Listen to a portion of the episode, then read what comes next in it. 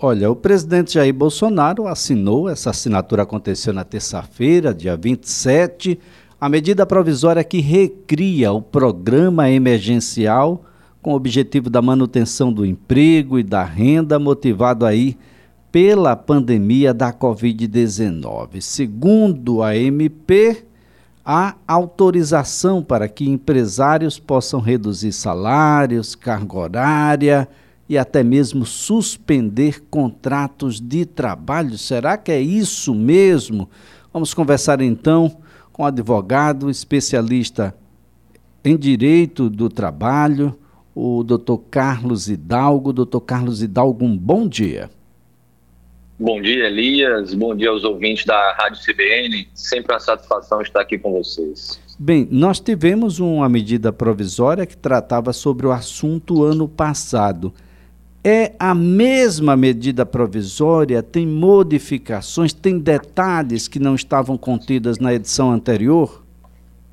Perfeito, Elias. No ano passado, você lembrou bem, nós tivemos a MP 936, né, medida provisória, que depois foi convertida em lei, se tornou a Lei 14.020, e agora a MP 1045, editada ontem, ela vem trazer as mesmas disposições, os mesmos regramentos dessa MP do ano passado. A ideia, de fato, é evitar demissões, é manter e proteger os postos de trabalho e dando essa faculdade, é importante que a gente deixe isso bem claro, essa faculdade de empregado e empregador querendo acordarem essa redução proporcional da jornada e do salário ou até mesmo a suspensão contratual.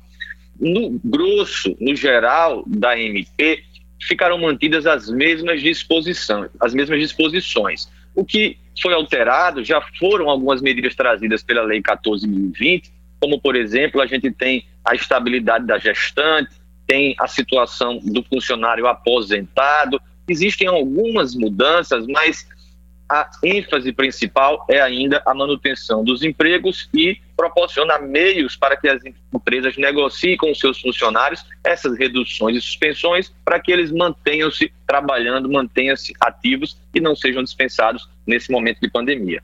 Agora, doutor Carlos Hidalgo, a pergunta que já chega aqui de um empresário alagoano é: eu participei naquele momento, vou participar desse momento agora também?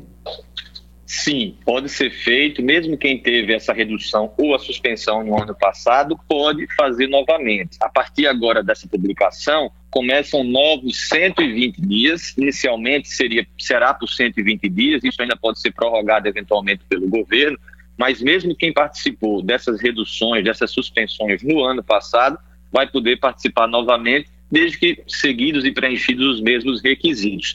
O que se altera, Elias, foi, foi muito importante essa pergunta, é que se o funcionário ainda estiver em gozo da estabilidade em decorrência do benefício do ano passado, essa contagem da estabilidade ela fica suspensa enquanto ele receber esse novo benefício desse ano e retoma-se após a conclusão, após a retomada do seu contrato de trabalho. Então, o empregado ou empregador que fez ou participou de redução ou suspensão no ano passado pode fazer novamente agora por esse prazo novo de 120 dias, né, até 120 dias, mas deve observar se ainda há estabilidade em curso. Se ainda houver, ela deve ser suspensa e retomada sua contagem após o contrato voltar ao normal. Agora, doutor Carlos Hidalgo, nós temos uma segunda medida provisória, né, que faz algumas mudanças, mas talvez sejam mudanças bem mais significativas do que as pessoas imaginam em determinadas regras trabalhistas, adotando ah, por meio de medidas temporárias, mas que podem ser adotadas por empregadores como teletrabalho, antecipação de férias, banco de horas, aproveitamento aí, antecipação das férias, concessão de férias coletivas, enfim, tem uma série de detalhes ah, e, e, são muitos. Eu fico imaginando hoje, ah, doutor Carlos Hidalgo, do presidente Michel Temer para cá, nós temos muita, muita coisa nova Há algumas que perderam a sua vigência, a sua validade, há outras que continuam aí, e é preciso que empregadores e empregados procurem os profissionais habilitados nessa área, os advogados trabalhistas, porque é complexo demais e a, a gama é extensa demais, doutor.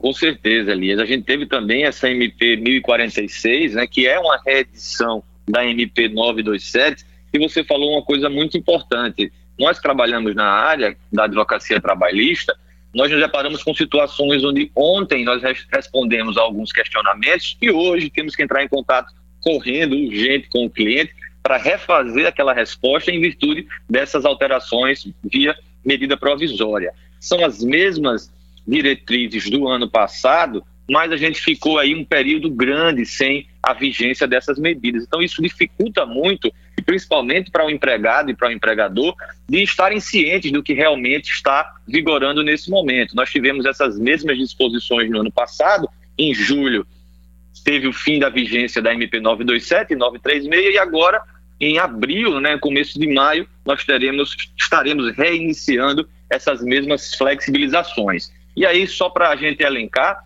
a gente trouxe modificações agora por essa MP 1046, que já estavam presentes na 927 no ano passado, e você falou muito interessante, o teletrabalho, que muito se utiliza e muito está sendo utilizado na pandemia, ele passa a ter uma flexibilização maior, o prazo para que você indique ao funcionário que ele deve trabalhar de teletrabalho ou no trabalho presencial fica reduzido para 48 horas. O empregador, durante a pandemia, pode escolher o regime se teletrabalho ou presencial. Essa antecipação de férias individuais é uma modificação que vem trazer um fôlego um pouco maior para os empregadores que não conseguem, por algum motivo, por alguma restrição, exercer as suas atividades habituais, então precisam colocar aqueles funcionários de férias e com relação à antecipação dos feriados, nós já conhecemos isso desde a medida provisória do ano passado, né? essa possibilidade de a empresa antecipar os feriados do ano, já conceder folga agora e depois fazer essa compensação da jornada. A diferença da MP do ano passado para desse ano, curiosamente, é que com relação aos feriados está incluído também a possibilidade de se antecipar os feriados religiosos.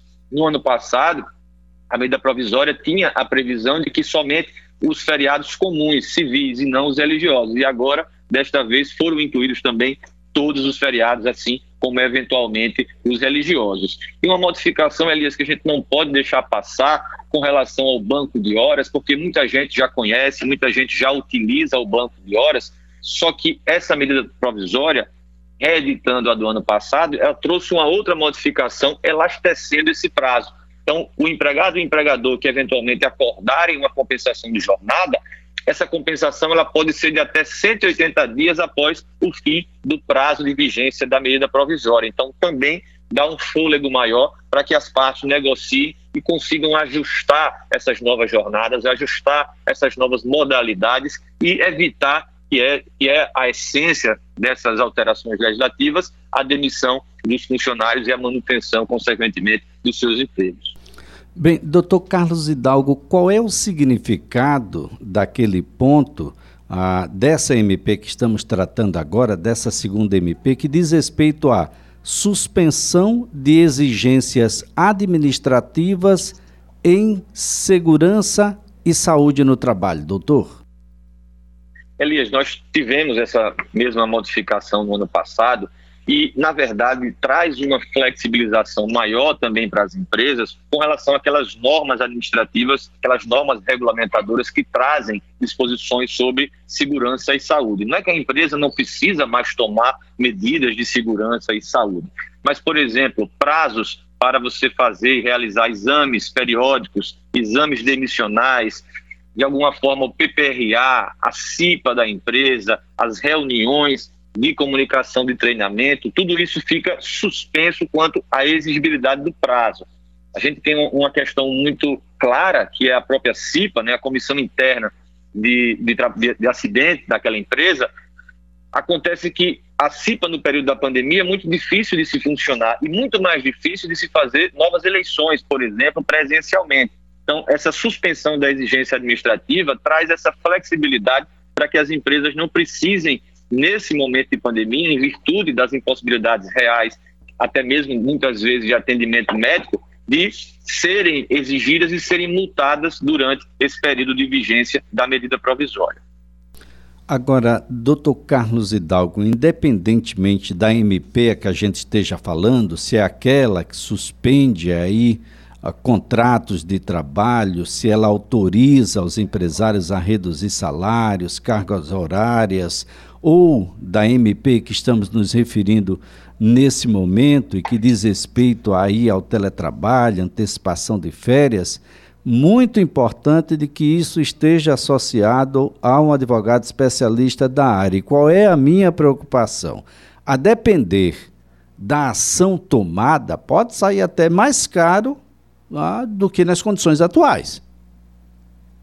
Com certeza. E a gente vê isso muito acontecendo na prática, né, Elias? Não só na advocacia trabalhista, mas na advocacia de uma forma geral é comum o advogado ser procurado quando o problema já aconteceu, né? Eles não, geralmente, não se procura o advogado antes de tomar essa decisão. E às vezes situações simples que poderiam ser resolvidas com termos escritos, com disposições mais claras, com comunicações realizadas dentro do prazo, terminam se tornando situações absurdas e a empresa termina sendo penalizada lá na frente e às vezes o próprio empregado também pode sair responsabilizado. A gente teve, aliás, infelizmente, na, no ano passado, muitas empresas que fizeram a suspensão do contrato e mantiveram a prestação de serviço daqueles funcionários. Então, se isso lá na frente for objeto de uma fiscalização, se isso for descoberto, tanto a empresa que estava burlando a legislação vai ser responsabilizada, quanto o empregado que eventualmente recebeu pelo trabalho e também recebeu o benefício do governo pode vir a ser prejudicado. E a gente viu nessas novas medidas algumas disposições específicas com relação a essa fiscalização, deixando claro que o que aconteceu no ano passado, esse ano vai ficar muito mais rígido. A fiscalização vai ocorrer e um ponto importante, sem o critério da dupla visita. Muitas empresas estão acostumadas, quando de uma fiscalização de um auditor fiscal do trabalho, que ele vai lá avisar para você corrigir e depois retornaria para a autuação. Nesse caso, as medidas tomadas aqui pelas MPs que nós estamos discutindo, traz essa exceção também a esse critério da dupla visita, ou seja, uma vez constatada a irregularidade, haverá a lavratura do auto de infração e a empresa vai responder, se for o caso, também o empregado poderia responder, pelo prejuízo que causar aos cofres públicos. E no caso do empregado, se eventualmente houver uma comprovação de fraude no recebimento de benefício, a lei já traz a previsão, no caso a MP já traz a previsão para que esse valor seja descontado de eventual benefício, inclusive do seguro-desemprego, se o empregado futuramente tiver direito, lógico, desde que constatado o seu dolo, desde que constatada a fraude no intuito de receber indevidamente o benefício do governo. Bem, doutor Carlos Hidalgo, o, o, empresário perguntando aqui se tem um prazo para que a empresa possa aderir ou isso fica aí durante todo esse período de 2021? Sim, muito importante. O prazo que foi editado pela medida provisória foi de 120 dias. No ano passado, a gente teve até, chegou até esse prazo de 120 dias, mas ele estava vinculado até o final do ano, né, até o dia 31 de dezembro. Agora, nessa medida provisória que foi recentemente editada, ontem, na verdade, ele traz especificamente que só poderá, o último dia do, da redução ou da suspensão do contrato deve coincidir com o período que ele menciona no artigo 2 que no caso é o período de 120 dias. Mas já há na própria legislação, na própria medida provisória, um dispositivo que autoriza o governo a ampliar esse prazo. Então, muitíssimo provavelmente, esse prazo vai ser elastecido até o final do ano mas as medidas só poderão viger durante 120 dias. Lógico, a ideia é não esperar, porque nós não sabemos com certeza até quando esse prazo eventualmente vai ser prorrogado. O fato é que os 120 dias já se iniciam a partir da publicação e quem quiser aderir já pode realizar de imediato. E até mesmo, Elias, quem está, num caso com um funcionário até de aviso prévio, que já tinha feito uma demissão e já está no prazo ainda daquele aviso prévio, ele pode ser cancelado em comum acordo entre as partes, o funcionário cancela a demissão, cancela o aviso prévio e pode aí se valer de algum dos dois benefícios, seja da redução, seja da suspensão contratual. Muito bem, doutor Carlos Hidalgo, a nossa gratidão pelas informações. Mais uma vez eu reitero, principalmente porque há uma aflição muito grande por conta das medidas para conter o avanço da pandemia, medidas que são restritivas, que impõem horários, impõem dias, restringem o funcionamento de uma série de, de segmentos, praticamente todos os segmentos estão envolvidos, há uma aflição muito grande em como manter o negócio funcionando, em como pagar essas pessoas. E essa aflição, doutor Carlos, não é apenas de quem é dono do negócio, mas de quem está empregado do negócio, de que depende do salário do negócio. E essas regras vêm para ajudar as pessoas, contudo, tem esses reflexos econômicos também.